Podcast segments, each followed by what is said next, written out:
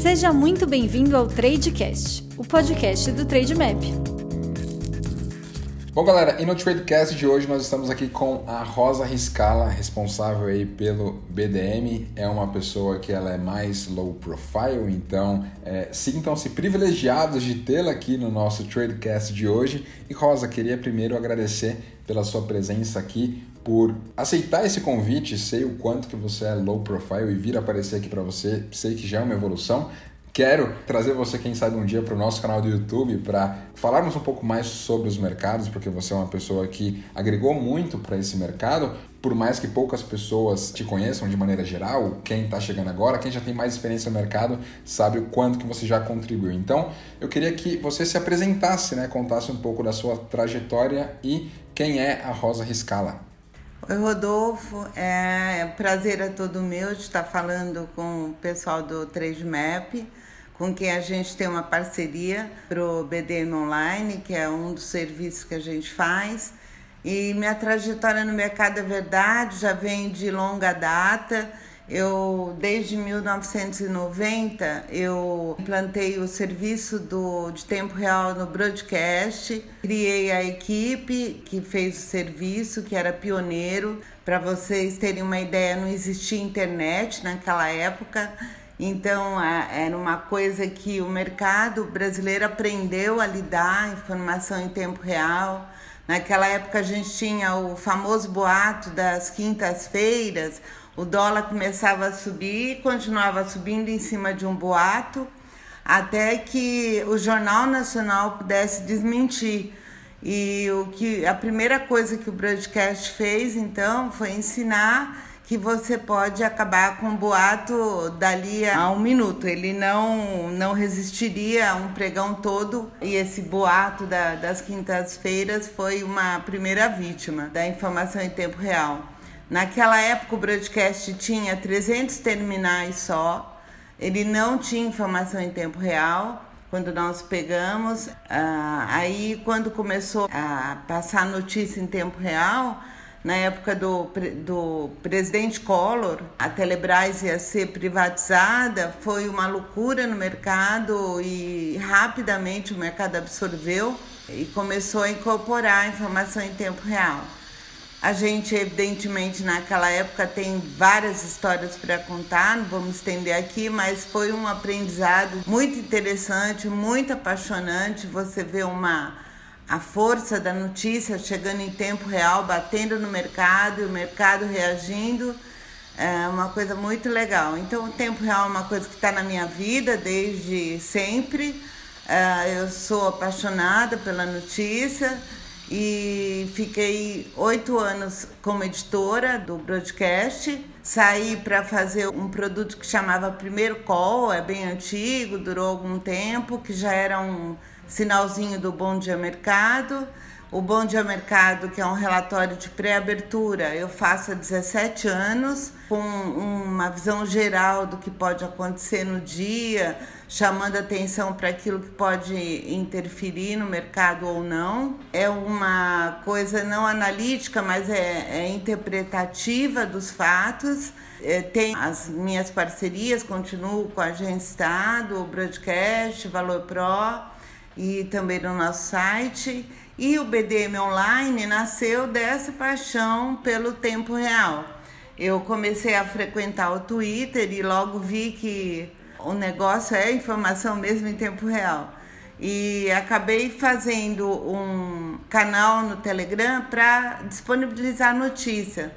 Isso foi há dois anos. E esse canal juntou muita gente e uh, nós lançamos o BDM Online há um ano comercialmente e ele tem uh, os assinantes dele no Telegram e fizemos agora há pouco tempo a parceria com o Trademap que eu sempre tive muita resistência com parcerias no mercado. É coisa de jornalista, né? Não é nada contra, mas o Trademap é uma plataforma que eu considero bastante interessante por ela oferecer várias opções para o investidor está lidando com o investidor pessoa física, que é a grande novidade do mercado financeiro nesses últimos dois anos e acho muito decente, muito séria, muito competente a plataforma. Então me sinto muito feliz, tranquila de estar junto com o Trade Map.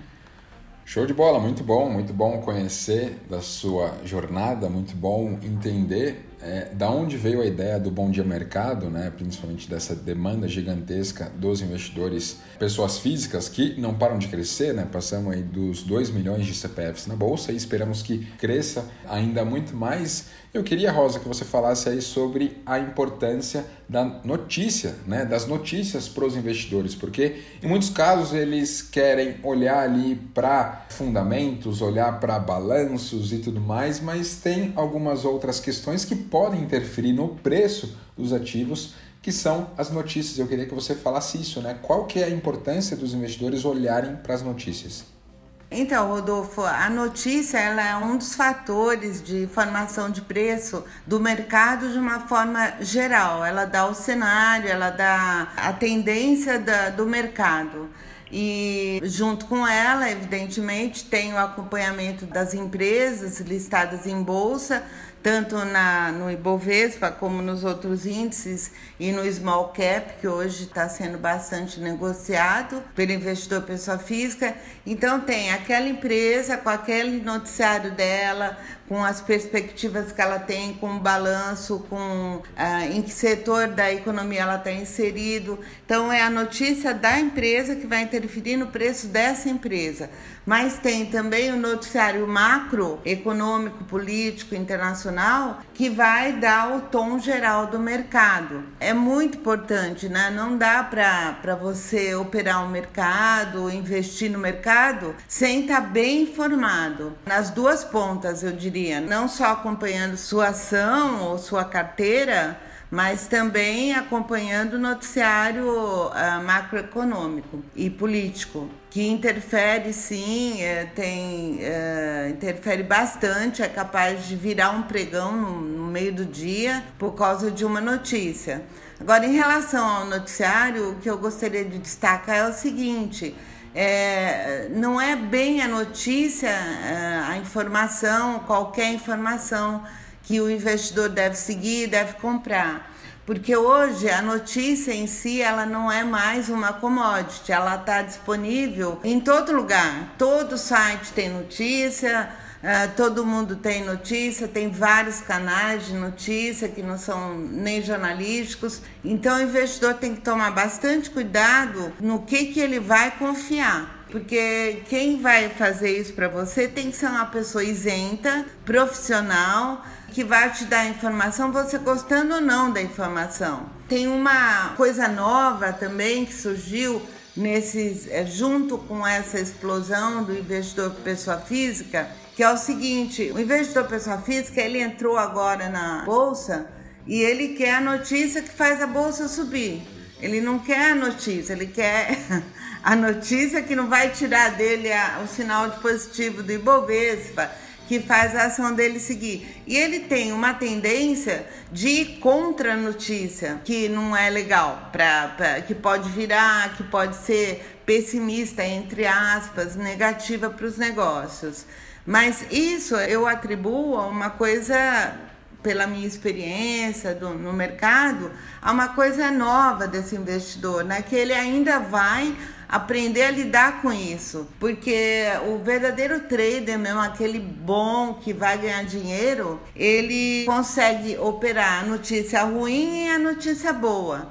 Né? Então é como muitos gestores dizem, é fácil ganhar dinheiro no bull market. Se a bolsa está subindo, você sobe com ela e pronto. Mas não é assim o mercado, a gente sabe. O mercado tem altas e baixas, o mercado reage a coisas negativas e aí você não tem de brigar com a notícia, né? Você tem que aceitar aquela notícia se ela veio legal, se ela veio de fonte confiável e saber operar notícia. E isso eu acredito, tenho certeza que com a maturidade que esses novos investidores vão desenvolver, eles vão conseguindo afinar, né? Essa análise, essa percepção e, e vai conseguir trabalhar melhor com isso. Então, é muito importante você, que é um investidor que está começando agora, não ir atrás de notícia de WhatsApp, é, notícia de torcida. A torcida é uma coisa muito ruim no mercado. Tá, normal você torcer pela sua carteira, mas é uma torcida assim que não pode ser a determinante para você decidir seu investimento. Isso seria você ir contra o fato. E contra o fato vai acabar te levando ou pode acabar te levando a perder dinheiro, né? Que é o que ninguém quer no mercado. Então você tem que uh, ter calma, ter frieza, aprender a controlar. Uh, o mercado não tem ideologia, o mercado não é político. A ideologia do mercado é aproveitar a oportunidade para ganhar dinheiro e ponto final.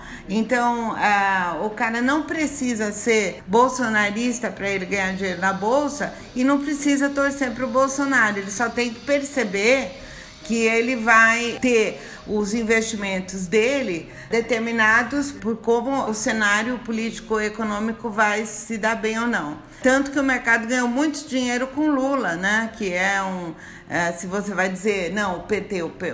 hoje o mercado não quer nem saber de ouvir falar em PT, mas ganhou dinheiro, porque era uma situação boa. O Lula pegou uma uma situação internacional privilegiada, com o boom de commodities na China. E, e, e, o negócio é se adaptar e ganhar dinheiro, né? Não é torcer, não. Torcer, quem torce pode distorcer a realidade e acabar se dando mal. Boa.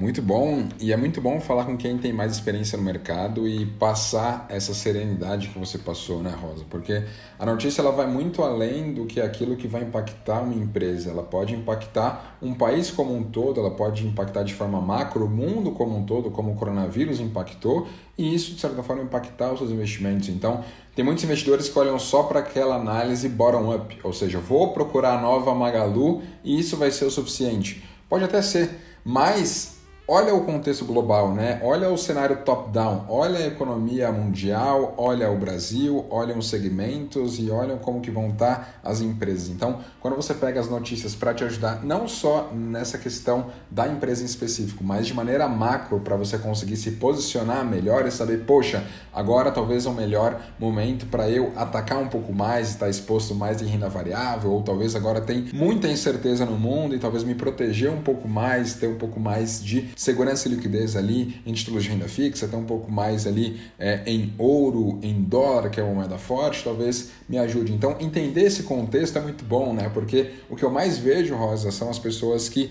elas torcem por aqueles investimentos que elas fazem e principalmente nem conhecem quais são as empresas, o que elas fazem, né? Por trás daquele código tem uma empresa e o grande papel do Trade Map é mostrar tudo isso, né? Que empresa que é essa, que resultado que ela traz, mas para quem quer se tornar um investidor não de temporada, mas um investidor para ficar e permanecer aqui no mercado financeiro, tem alguns atributos e esse que a Rosa bem citou aqui, é, de olhar para essa notícia e principalmente de olhar de veículos que são isentos, como é, a Rosa comentou, acho que é bem importante, né? Porque não serão notícias tendenciosas segundo aquela tese ou segundo aquela carteira que ele tem, mas uma notícia que é o que ela é e você vai ali fazer as suas interpretações conforme que você tem dentro da sua carteira. Então, no fim do dia, é isso que importa. Exatamente. É.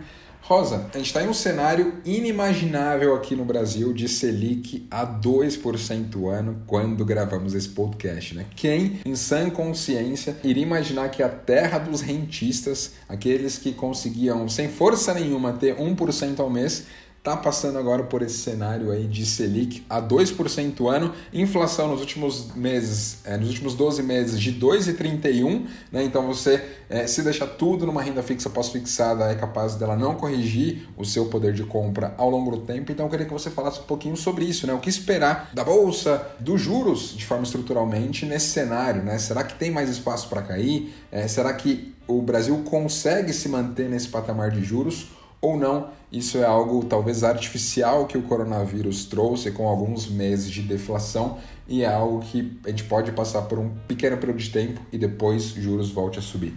Então, é inimaginável mesmo, né? Pra gente que viveu a época dos dois dígitos, quando começaram a ter as primeiras projeções de 2%, ninguém acreditava.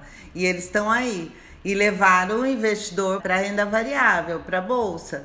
Porque é verdade, você, o investidor aqui estava acostumado a ganhar aquela coisa certa na renda fixa com juro alto e de repente ele não tem isso, ele mal cobre a inflação, o juro real na verdade já está negativo, então é, tem que arriscar na bolsa. Mas aí você vai arriscar daquela forma legal, como você falou, né? Estudando a empresa que você vai investir, vendo como ela está inserida dentro dos setores na pandemia, por exemplo, que vão se dar melhor ou pior na economia. E, bom, em relação ao juros, por incrível que pareça, o Banco Central não está descartando mais um corte pequeno, né? Não agora para setembro, hoje é dia 25 de agosto, quando a gente está gravando isso aqui. Não para setembro agora, porque ele já disse que quer fazer uma coisa espaçada e pequena, se tiver ajuste, né? Se tiver corte. O espaçado dele seria o seguinte: é, setembro ele está tentando, ele está experimentando devagar agora até quando ele pode é, derrubar a Selic. Eles no Copom estão convencidos de que a economia precisa de mais estímulos, quer dizer, precisa de juro mais baixo. Mas eles têm medo de ter atingido já o limite de, de queda que a Selic pode suportar mas não descartam, tanto na ata como ainda ontem o Roberto Campos Neto, numa live do Estadão, ele voltou a repetir que pode existir sim um espaço para cair ainda mais a Selic.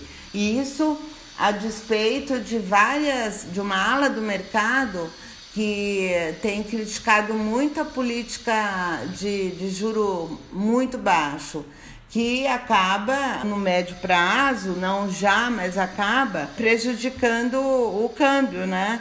Esse é o novo mix que o ministro Paulo Guedes diz, que é o juro no chão e o câmbio, uh, o dólar na lua, né? Ao contrário do que dizia a ministra do Collor, que era o contrário.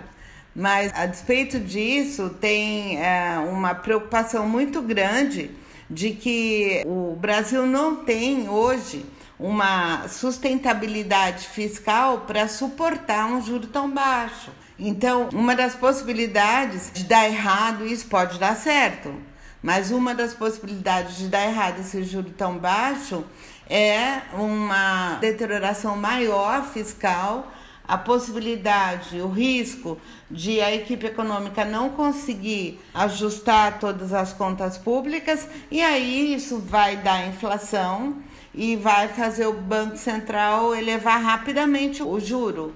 Ontem, ainda numa live da Eleven, o Stuhlberg, do Verde A7, ele alertou que pode, por exemplo, ir para 5, 6% de repente a Selic. Mas, enquanto isso, o Rogério Xavier do SPX colocou também alguns problemas em relação a essa Selic tão baixa, de 2% dizendo que o, o Banco Central estava induzindo o investidor a correr para a Bolsa e que isso era um risco também.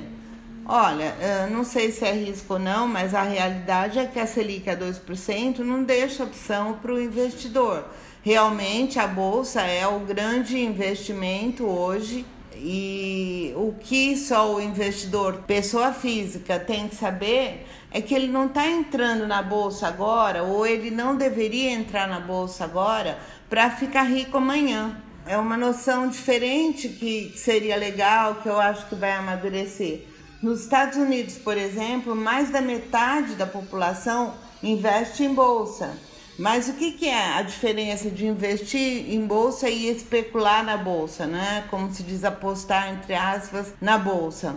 É, investir em bolsa é você conhecer as empresas que você está achando legal manter.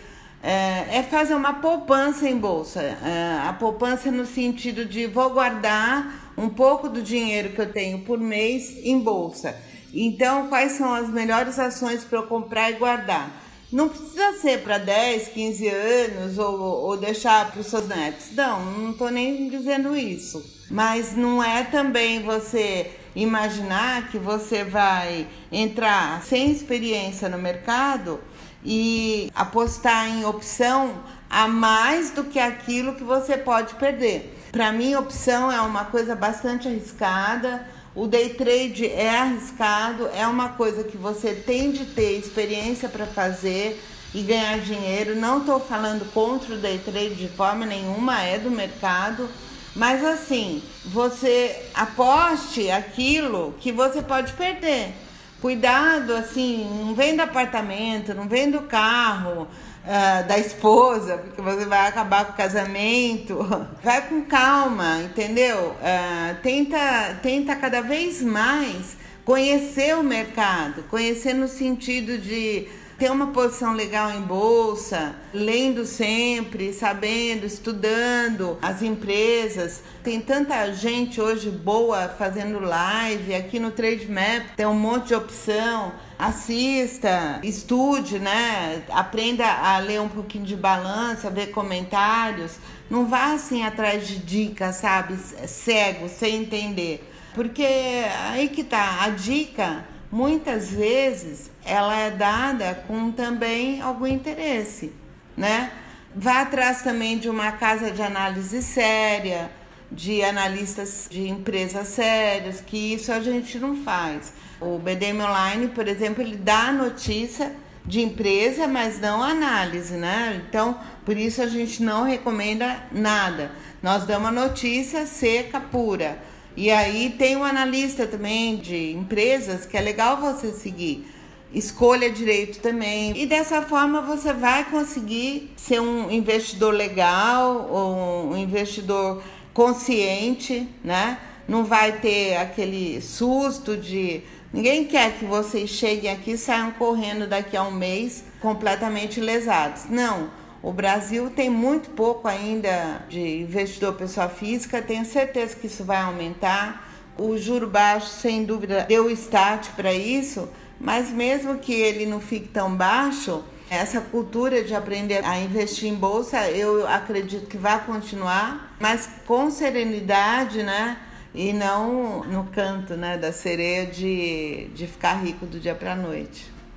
Com certeza, acho que quando pensamos em bolsa é algo de um prazo muito maior e você consegue ver inúmeros cases aí como o próprio Warren Buffett, que ao longo do tempo se tornou um dos homens mais ricos do mundo, tendo um retorno médio analisado de 20% ano. Então tem pessoas que entram aqui na bolsa e querem multiplicar essa grana todo ano. Cara, isso não vai acontecer, né? É bom que você já saiba disso agora, ou pode até acontecer, mas você vai ter que correr um risco muito grande e um risco que pode te levar à ruína se você continuar adotando isso ao longo do tempo. Então é fundamental de você pensar em investimentos, de ser um lugar para potencializar os seus retornos ao longo do tempo, mas tem que ter paciência para que essa tese ela consiga se provar e você tem que levar em conta também que é, o mundo como um todo ele é feito de ciclos. Temos ciclos econômicos de expansão, ciclos de retração e isso vai impactar diretamente os seus investimentos. Não tem aquela coisa de ah, comprei ações, só vai subir, pode ficar tranquilo, né? Já passou o coronavírus, não tem mais problema, não vai ter mais nenhuma turbulência, vai estar tudo certo. Não, acho que o lugar de bolsa é o lugar onde tem mais tem movimento, mais tem é, notícias, mais tem acontecimentos e isso para mim é uma das coisas que mais me fazem ser investidor, porque eu sei que a cada dia vai ter uma coisa diferente, vai ter novidade, vou estar estudando alguma coisa diferente, então o mercado não é algo estático, é sempre algo que está mudando e vai te agregar de alguma forma aí aí, tá? E já que falamos aqui do Brasil, acho que é legal falarmos também do exterior, né, Rosa? Porque uhum. talvez quem já investe há um pouco mais de tempo na bolsa estava esperando 2020 aí como sendo o ano que teremos as eleições nos Estados Unidos e talvez estava preparando seu portfólio para isso, mas antes disso tudo, né, logo no primeiro semestre do ano nós tivemos aí o coronavírus e parece que já vivemos uns 3, 4 anos em um só.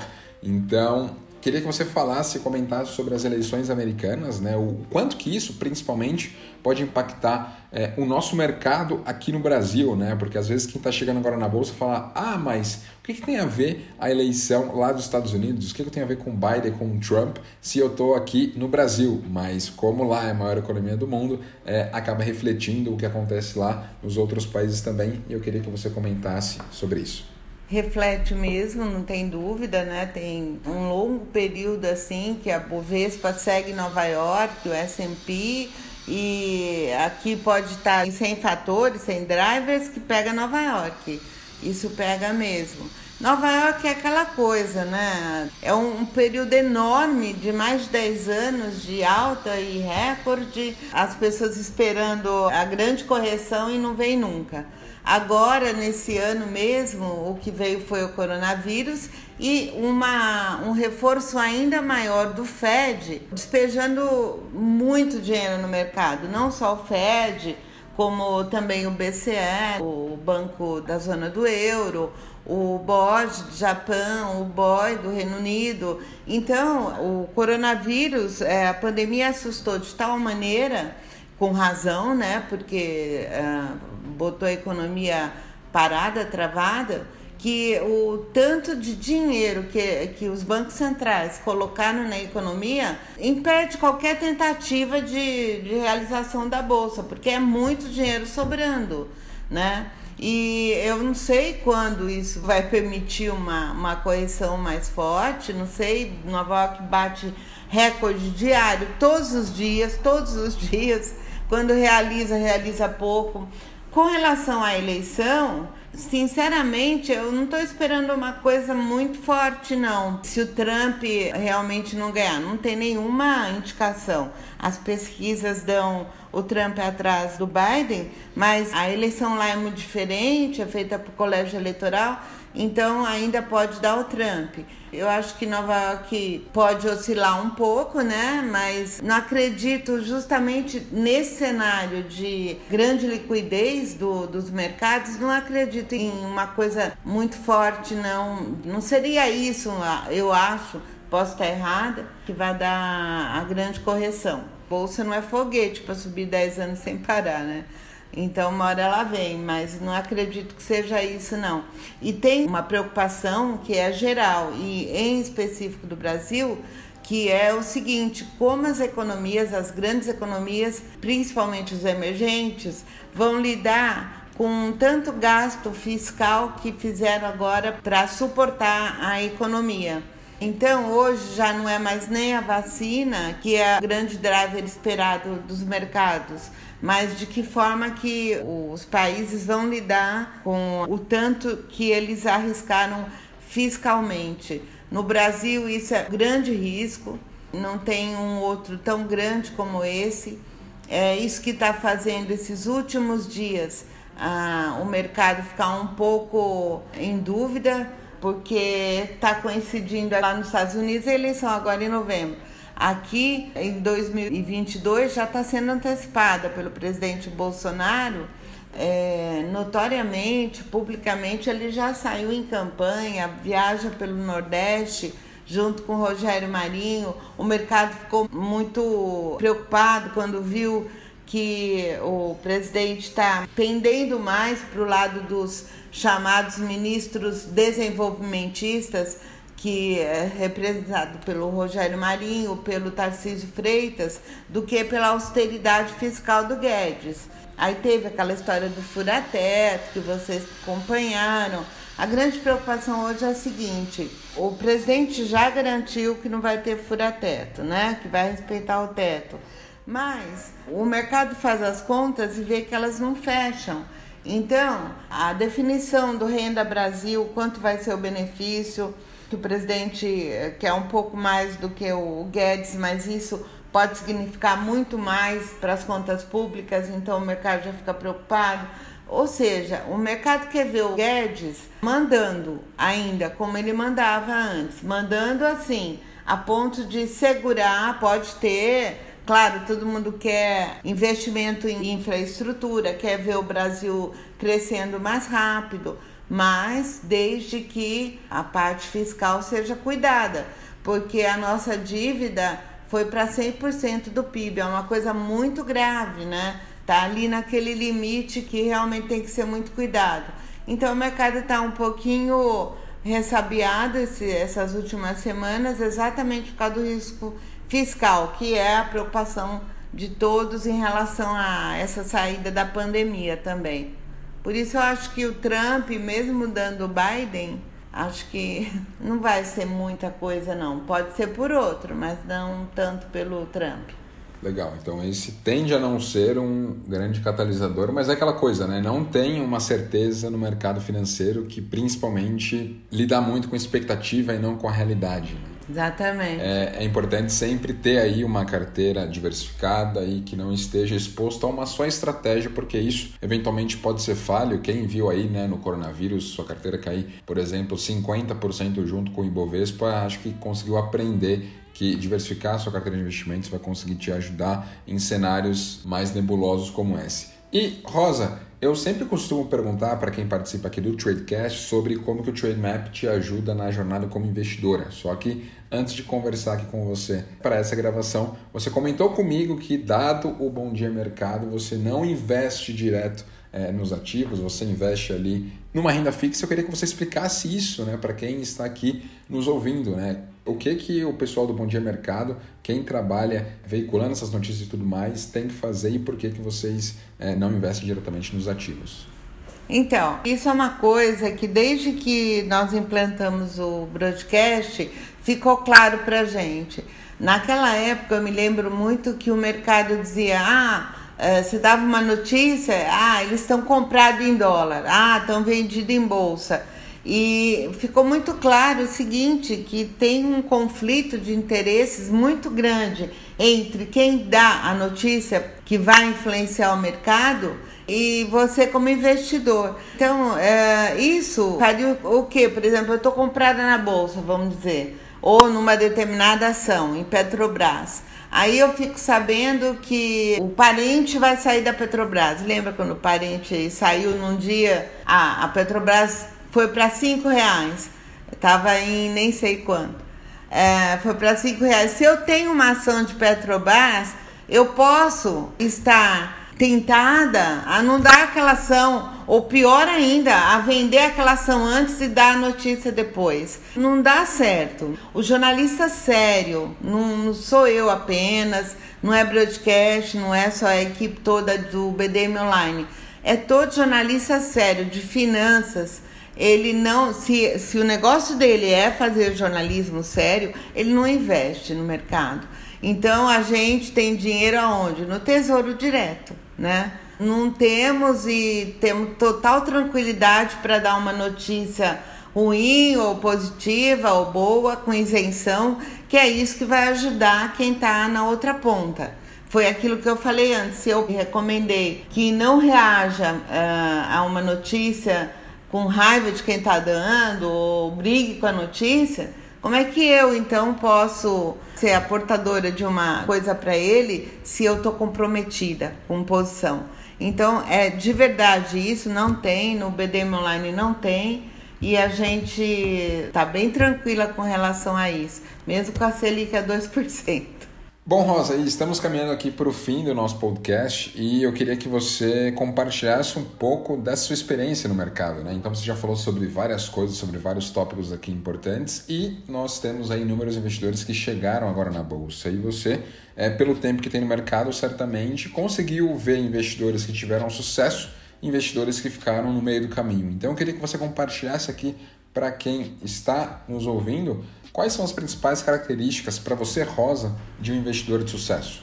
Eu acho que eu já toquei na coisa principal, né? Que é para a pessoa se preocupar em estar tá sempre bem informado em relação às opções que ele vai fazer.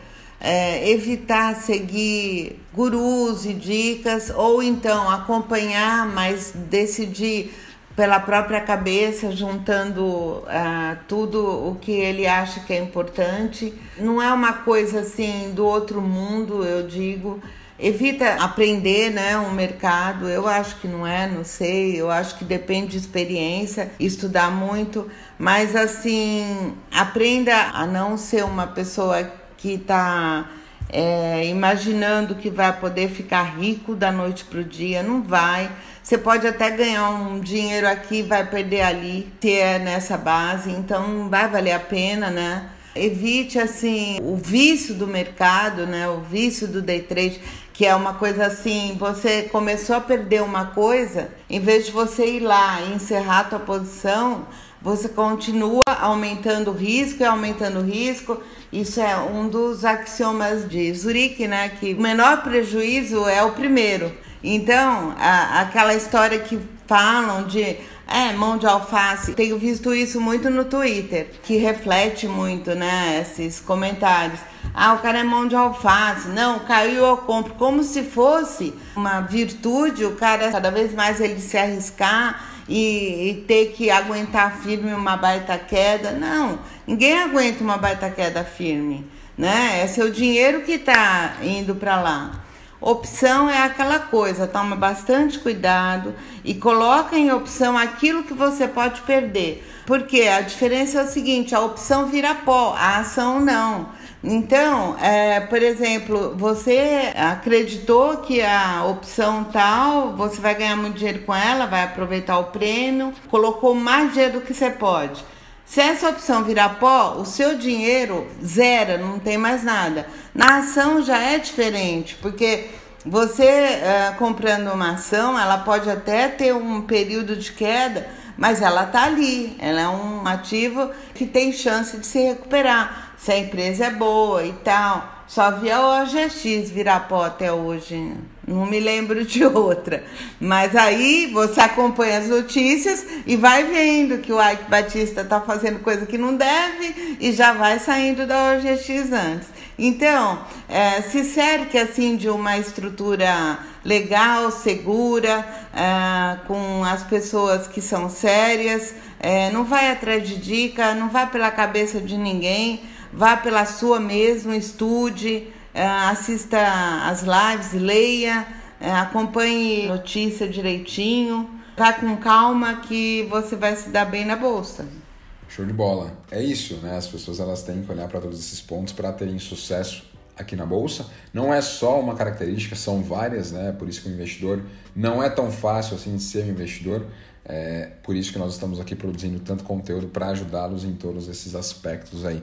Rosa, muito obrigado pelo seu tempo, por vir aqui, por compartilhar desse conhecimento, por comentar de você, do Bom Dia Mercado. Acho que tudo isso agrega e muito aqui para nós. E claro, para você que nos ouviu até aqui, gostou desse conteúdo, achou ele de relevância, compartilha aí nos seus stories, marca o arroba TradeMap e Claro, dentro do próprio TradeMap, a partir do plano Prime, você consegue escolher para um especialista e o BDM Online é um desses especialistas que você pode ter para ter as informações ali com a curadoria da Rosa, da equipe dela, e são informações que certamente vão te ajudar nessa sua jornada como investidor. Rodolfo, né, você falou em curadoria agora, posso acrescentar uma coisinha aqui? Claro. É, eu acabei não falando da principal característica do BDM Online, que está disponível no Trade Map, que é o seguinte: tem muitas informações hoje, né? Muita. E a pessoa, uh, ou ela trabalha e, e, vai se preocupar com o mercado, ou ela fica o dia inteiro colhendo informação. E o risco dela colher informação é que uh, ela acaba se perdendo. E o, a curadoria que a gente faz no, no BDM Online é exatamente fazer esse serviço para o investidor. Nós acompanhamos tudo que sai em tudo quanto é lugar, o dia inteiro, durante o pregão todo. Tem uma equipe fazendo isso com os olhos do mercado financeiro, ou seja, com o foco no mercado, aquilo que realmente importa. E aí entra não ao fake news, não a notícia que não está confirmada, que a gente dá, está valendo, é aquilo mesmo, pode confiar e dado de uma forma objetiva, curta, com isenção. A gente acompanha o mercado junto com o investidor, com uma informação de confiança, né? É isso. Show de bola. Rosa, muito obrigado pelo seu tempo, por todo o conteúdo. Obrigada a você, eu que te agradeço. Agradecemos por ouvir mais um Tradecast. E não se esqueça de acompanhar o Trademap nas redes sociais. Até a próxima!